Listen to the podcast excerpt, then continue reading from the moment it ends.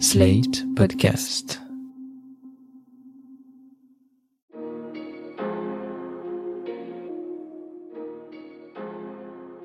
Bonjour et bienvenue dans Le Monde Devant Soi, le podcast d'actualité internationale de Slate.fr. Je suis Christophe Caron et je suis en compagnie de Jean-Marie Colombani, directeur de la publication de Slate. Bonjour Jean-Marie. Bonjour Christophe. Et d'Alain Frachon, éditorialiste au Monde et spécialiste des questions internationales. Salut Alain. Bonjour Christophe. Nous l'avons beaucoup dit dans ce podcast, et nous ne sommes pas les seuls, l'élection de Joe Biden à la Maison-Blanche signait le retour en force de la démocratie libérale sur le plan international, après quatre années passées avec un président américain plus proche des autocrates que des démocrates. Washington renouait alors avec ses fondamentaux, et le monde allait peut-être enfin retrouver un semblant de cohérence. Depuis son élection, Joe Biden tient cette ligne. Si son sommet pour la démocratie organisé en décembre dernier a déçu, il garde un positionnement fort que ce soit pour le prochain sommet des Amériques, prévu en juin, où Washington ne veut inviter que des régimes démocratiques qui respectent les droits de l'homme et donc ignorer Cuba, le Nicaragua et le Venezuela, que ce soit lors de son dernier voyage en Asie, où il tente d'unir les démocraties locales contre le régime totalitaire chinois, que ce soit enfin dans le cadre de l'invasion de l'Ukraine par la Russie, dont Biden fait un des symboles de l'opposition entre démocratie libérale et autocratie encore, dans un genre de retour à une vision du monde bipolaire rebootée. Une tentative d'organiser la planète en deux blocs, de rejouer les bons contre les méchants, mais une tentative risquée dont l'efficacité est loin d'être assurée, particulièrement dans le cadre de la guerre menée par Moscou à Kiev, Jean-Marie.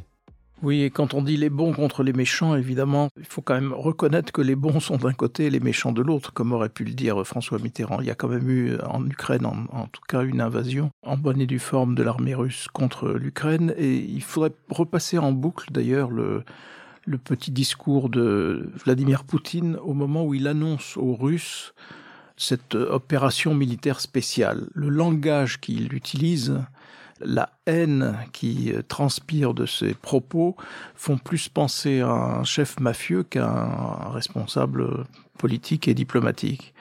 Et donc c'est cela qui est en jeu aujourd'hui. Le, le, problème, c'est que quand vous essayez de réorganiser la planète en fonction de vos propres schémas, c'est là que ça coince. Et ça coince évidemment dans l'affaire ukrainienne et russe par le fait qu'il y a des tas de pays qui ne sont pas l'Occident, qui ne veulent pas se reconnaître dans l'Occident et qui ne se solidarisent pas avec l'Occident, mais qui seraient plutôt tentés de se solidariser avec la Russie, ce qui est évidemment un gros problème pour nous et ce qui devrait conduire les dirigeants occidentaux à voilà, réfléchir à leur positionnement et à réfléchir à leur thématique.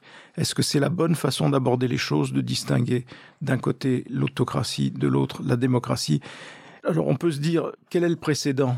Le précédent, c'est l'invasion de la Pologne par les troupes allemandes. Le discours de Poutine ressemble à la quête d'espace vital d'Hitler quand il parle de l'Ukraine. Donc il n'y a, pas de raison non plus de ne pas euh, rappeler à tout un chacun que voilà, il y a eu des clivages de cette nature et nous y sommes à nouveau. Oui, sauf que ça ne fonctionne pas vis-à-vis -vis du reste du monde. Donc ça conduit nécessairement à, une révision peut-être critique de la façon dont on a pu, euh, et dont les Américains notamment, ont pu aborder cette euh, période dans l'immédiat. Est-ce que ce qu'on voit donc, comme le dit Jean-Marie Alain, c'est que cette guerre en Ukraine a montré finalement que la démocratie libérale n'était pas quelque chose d'évident pour tout le monde On a parlé de fin de l'histoire il y a quelques années avec Francis Fukuyama, où on imaginait que tout était fini et que on s'orientait vers une démocratisation globale du monde. Là, on voit effectivement qu'on s'est peut-être raconté des histoires du côté de l'Occident. On s'est raconté beaucoup d'histoires euh, au moment de la chute du mur et dans les années qui suivent. C'est-à-dire qu'on a imaginé que la démocratie libérale était la forme du gouvernement la moins imparfaite et celle vers laquelle la plupart des pays, d'une manière ou d'une autre, à plus ou moins long terme, allait aller, comme si c'était une sorte d'horizon politique indépassable, cependant que l'économie de marché et le libre-échange auraient formé l'horizon économique indépassable. On sait bien que, à la suite d'une série d'événements, on sait bien que l'histoire n'est jamais linéaire et que ça se passe jamais comme ça.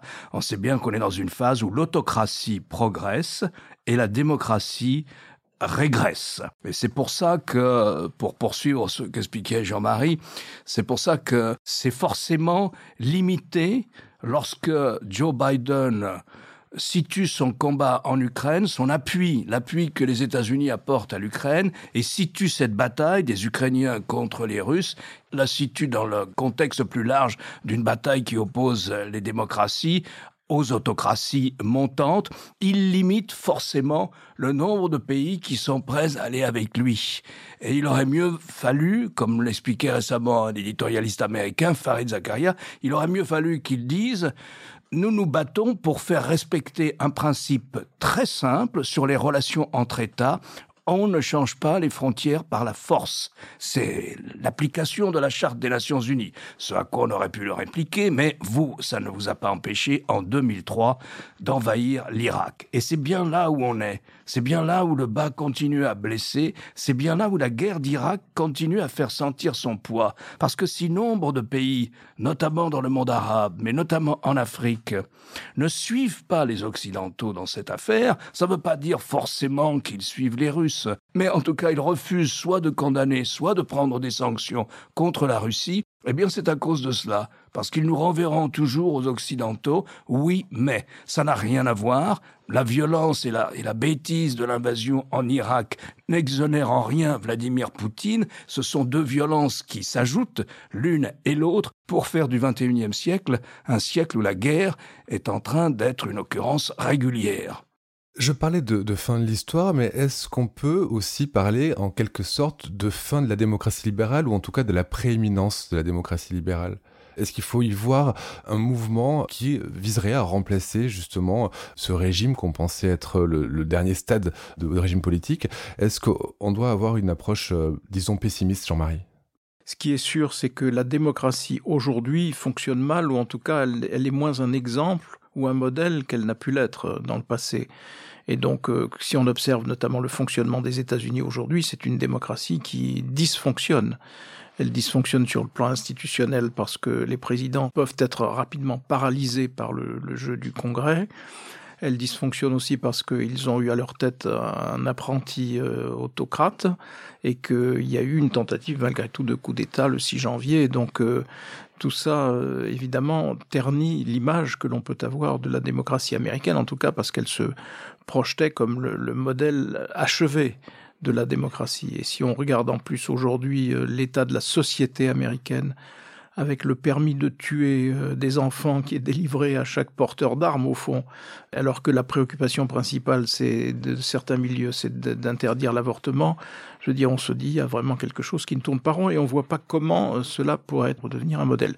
En même temps, euh, moi je pense que c'est difficile de classifier les choses comme ça. Il y a une lutte idéologique évidente de la part de la Chine la Russie s'est accrochée au wagon chinois en quelque sorte sur l'idée que les termes de l'ordre ou de tentative d'ordre international posés après la Deuxième Guerre mondiale doivent être changés parce que la conception de la démocratie et des droits de l'homme est propre à l'Occident et la Chine ne s'y reconnaît pas. Elle veut au contraire faire valoir sa propre vision des droits de l'homme, sa propre vision de la démocratie, entre guillemets, de même que dans l'Union soviétique et les régimes soviétiques, il s'agissait de démocratie populaire. Donc euh, on voit bien que là, il y a une ligne de fracture idéologique. Ça, c'est un constat. Et c'est probablement ce qui va nous agiter pendant encore quelques solides années. Mais en même temps, moi, je pense que l'aspiration à la liberté à un moment ou à un autre est toujours plus forte. Regardez ce qui se passe en Afghanistan. Mais en Afghanistan, on voit bien que quand on est privé de démocratie, de liberté, regardez la catastrophe que ça donne euh, avec euh, des femmes qui commencent à se révolter, à oser se révolter, à oser.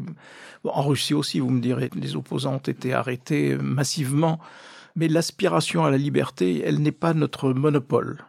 Voilà, elle est universelle et je pense que, in fine, comme la Chine l'a vécu en 1989 avec Tiananmen, d'ailleurs, elle le revivra peut-être un jour.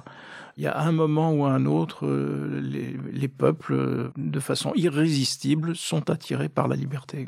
Je reprendrai le, le, développement de Jean-Marie Alain et j'ajouterai un, passage d'un éditorial du Monde à l'époque du sommet pour la démocratie de Joe Biden. Cet éditorial dit qu'il est cruel de constater combien les États-Unis, naguère ambassadeurs de la démocratie libérale, sont désormais bien mal placés pour faire la leçon à qui que ce soit. Il est fait référence à, à Trump, euh, entre autres.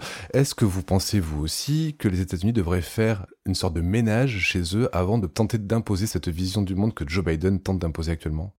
Je ne sais pas s'il tente d'imposer euh, une vision du monde. Il a véritablement situé son soutien à l'Ukraine comme faisant partie d'une grande bataille. Elle existe, cette bataille idéologique. Elle existe dans tout le système des Nations Unies. Vous avez un bloc mené par la Russie et par la Chine, d'ailleurs. Vous avez un bloc de pays qui est capable de s'opposer à ce qu'on prenne des sanctions pour les Ouïghours, par exemple, pour le traitement qui est réservé aux minorités musulmanes de Chine. Donc, elle existe, cette bataille. Ce n'était probablement pas très efficace ni très pertinent de situer le soutien des Occidentaux à l'Ukraine dans le cadre de cette bataille. Je pense qu'il fallait tailler plus large. Revenons-en justement à cette affaire Ukraine-Russie. Pourquoi y a-t-il la guerre aussi? Pourquoi est-ce que Vladimir Poutine ne supporte pas qu'il y ait une expérience démocratique à sa porte en Ukraine et qui, à son rythme, évidemment, c'était pas une social-démocratie, l'Ukraine, mais il n'empêche, les élections sont libres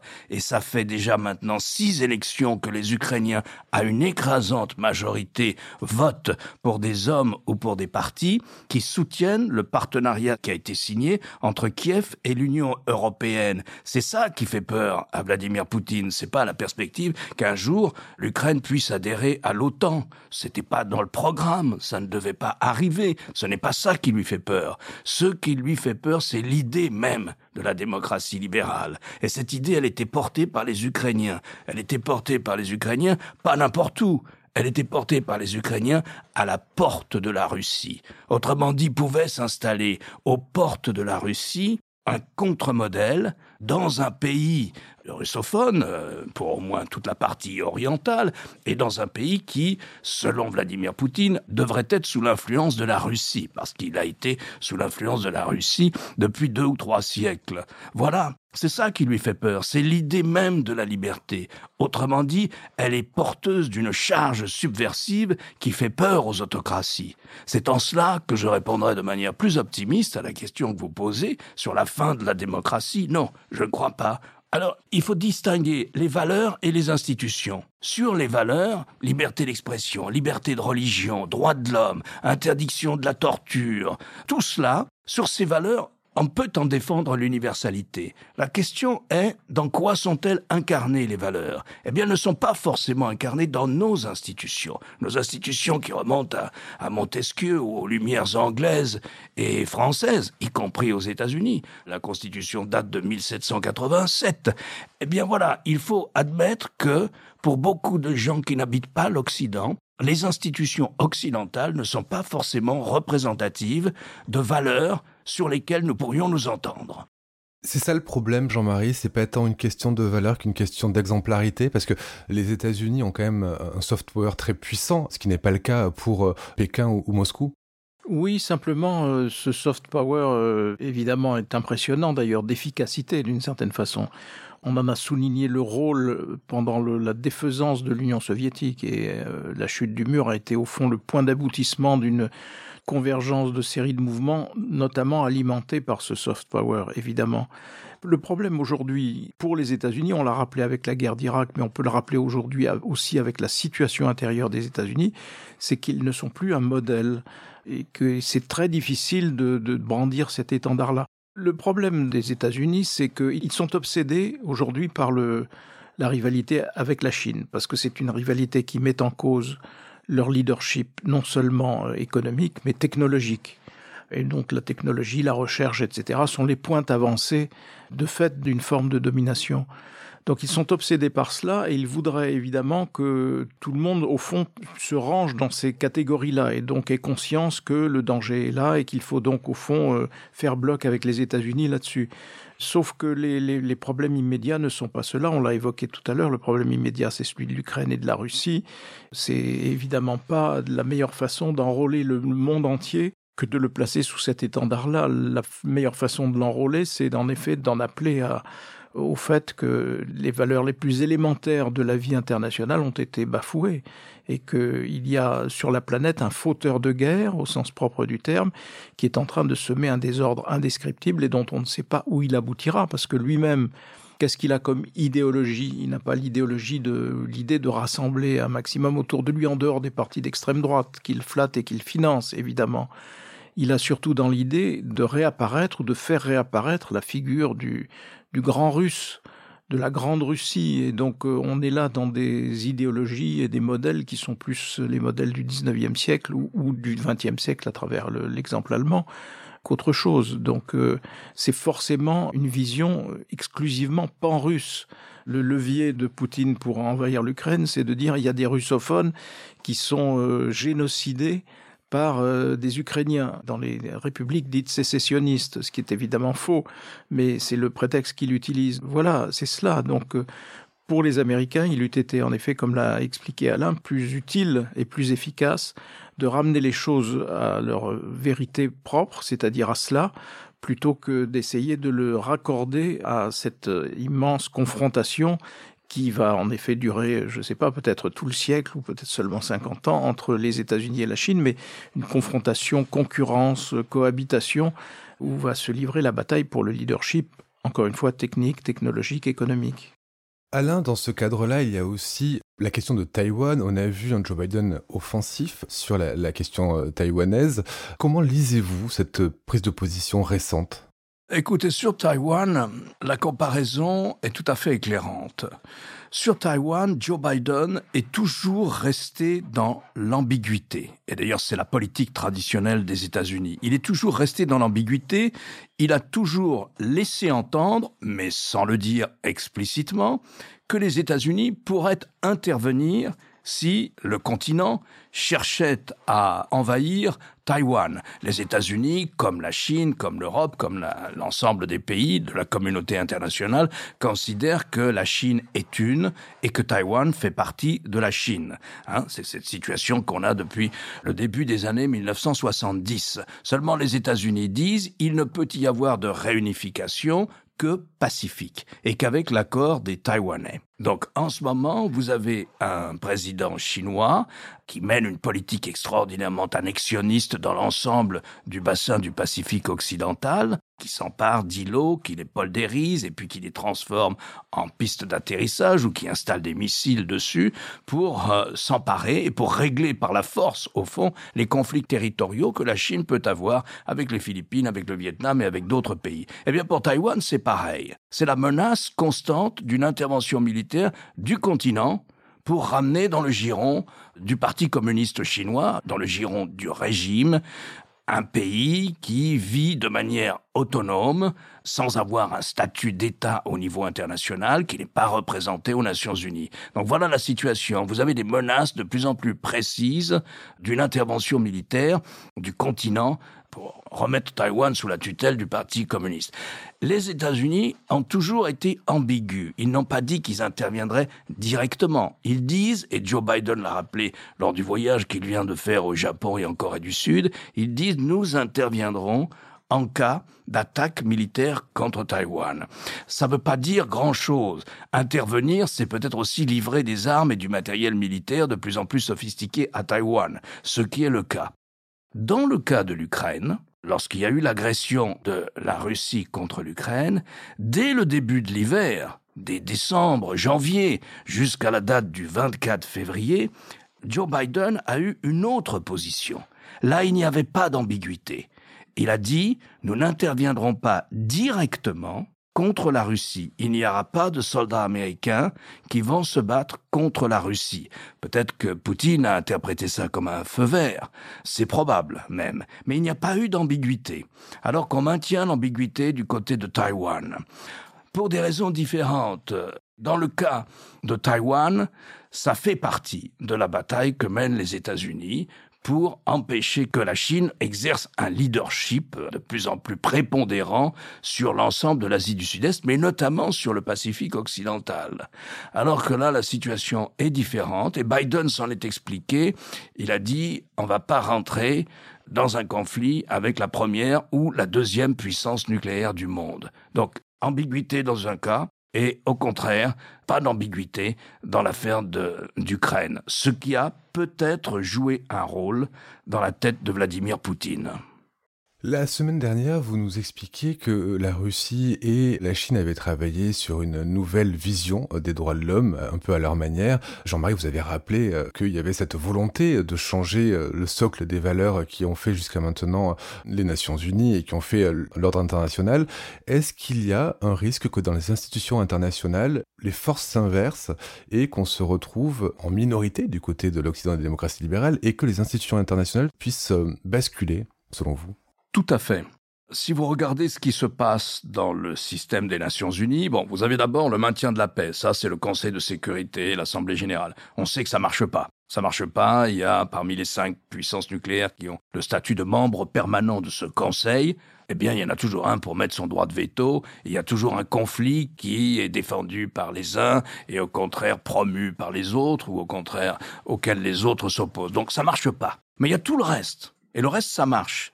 Le reste, c'est 13 ou 14 institutions spécialisées, l'Organisation internationale du travail, l'Organisation internationale des télécommunications, l'Organisation mondiale de la santé, à Genève, le Conseil des Nations unies pour les droits de l'homme, etc. Eh bien, si vous prenez le Conseil des Nations unies pour les droits de l'homme à Genève, il s'est trouvé une minorité de blocage, avec notamment des pays arabes d'ailleurs, il s'est trouvé une minorité de blocage pour empêcher que l'on dénonce la situation faite aux minorités musulmanes de Chine. Pourquoi? Parce que la Chine est devenue un des plus gros contributeurs financiers des Nations Unies. Or, nous sortons d'une période de quatre ans de Trump qui a retiré les États-Unis d'un certain nombre d'organisations spéciales du système de l'ONU, et donc la voie était libre. Les Américains du temps de Trump ont désinvesti les Nations Unies. Ils l'avaient fait déjà du temps de Bush Junior. Et au contraire, les Chinois ont investi le système des Nations Unies. Et c'est là où ils ont constitué une minorité qui peut devenir une majorité de 40 à 50 pays qui les suivent. Pourquoi? Certains parce qu'ils ont des relations économiques privilégiées avec la Chine, d'autres parce que la Russie est leur principal fournisseur d'armement, d'autres enfin parce qu'ils se sentent en sympathie avec les autocraties et qu'ils ne supportent plus le discours occidental, cette espèce de leçon de morale permanente sur la démocratie. Et donc vous avez maintenant dans l'ensemble du système des Nations Unies, quelquefois une majorité, très souvent des minorités de blocage. L'OMS, plus grand contributeur, l'Organisation mondiale de la santé, c'est la Chine. Eh bien, la Chine, à l'OMS, a toujours trouvé le nombre de pays suffisant pour empêcher que l'on dépêche une enquête internationale indépendante des Nations Unies à Wuhan pour déterminer quelle est la responsabilité des uns et des autres dans le déclenchement du Covid. Donc on est déjà dans cette situation où le couple Chine-Russie a réussi à assembler, selon les cas, des minorités de blocage, voire des majorités pour empêcher d'être condamnés aux Nations Unies ou empêcher que l'ONU ne mène telle ou telle initiative qui leur déplaît. Ce que disait Alain me fait penser de façon euh, annexe à l'ironie de l'histoire qui est que à chaque fois que quelqu'un se proclame euh, défenseur du plus grand pays, par exemple euh, faire que l'Amérique soit grande à nouveau, Make America Great Again, c'était le slogan de, de Trump, et il a œuvré à l'inverse il a œuvré exactement à rapetisser l'influence et, le rôle des États-Unis, au nom d'ailleurs du nationalisme. Mais il faut rappeler que toutes les institutions dont vient de parler Alain sont des institutions qui étaient au fond bâties au sortir de la guerre pour empêcher que le nationalisme, ou pour éviter que le nationalisme ne reprenne le dessus. Le nationalisme, comme l'a toujours dit François Mitterrand, c'est la guerre. On le voit aujourd'hui avec la Russie. Donc, euh, pour empêcher que ce nationalisme ne, ne, revive et ne refasse des dégâts, il y a tous ces maillons de la vie internationale qui sont censés atténuer cette tentation qui revient de façon évidemment permanente. Trump est un magnifique exemple de ces slogans. On peut aussi citer Boris Johnson dans le même ordre d'idée, qui, avec son Brexit, veut refaire une, une Angleterre great again, c'est-à-dire une Angleterre globale. Mais l'Angleterre globale, c'était celle de la reine Victoria, et ça sera certainement pas celle de Boris Johnson. C'est de redevenu une petite Angleterre. D'ailleurs, elle sera d'autant plus petite que les Irlandais, les Écossais vont peut-être la quitter. Donc, euh, tout ça était assez ironique, mais en même temps, c'est une leçon implacable de l'histoire. Il faut toujours se méfier de ceux qui prônent cela au nom d'un déclin qui serait le nôtre, euh, comme si le fait que des puissances émergent signifiait que nous on recule. Je veux dire, c'est une vision tellement caricaturale et tellement simpliste, mais en même temps qui est porteuse de malheur parce que ça nourrit euh, des formes de nationalisme qui deviennent de plus en plus exacerbées et qui euh, conduisent au pire. Merci Jean-Marie, merci Alain. Alain, je rappelle la sortie de votre livre Un autre monde, l'ère des dictateurs chez Perrin, une sélection revue et augmentée de vos chroniques qui paraissent chaque jeudi dans le monde et sur le monde.fr. Jean-Marie, je rappelle votre participation chaque jeudi aussi à l'émission politique sur France 24. Merci messieurs et à la semaine prochaine. Merci Christophe. Au revoir Christophe. Retrouvez le monde devant soi chaque vendredi sur slate.fr, votre plateforme de podcast préférée.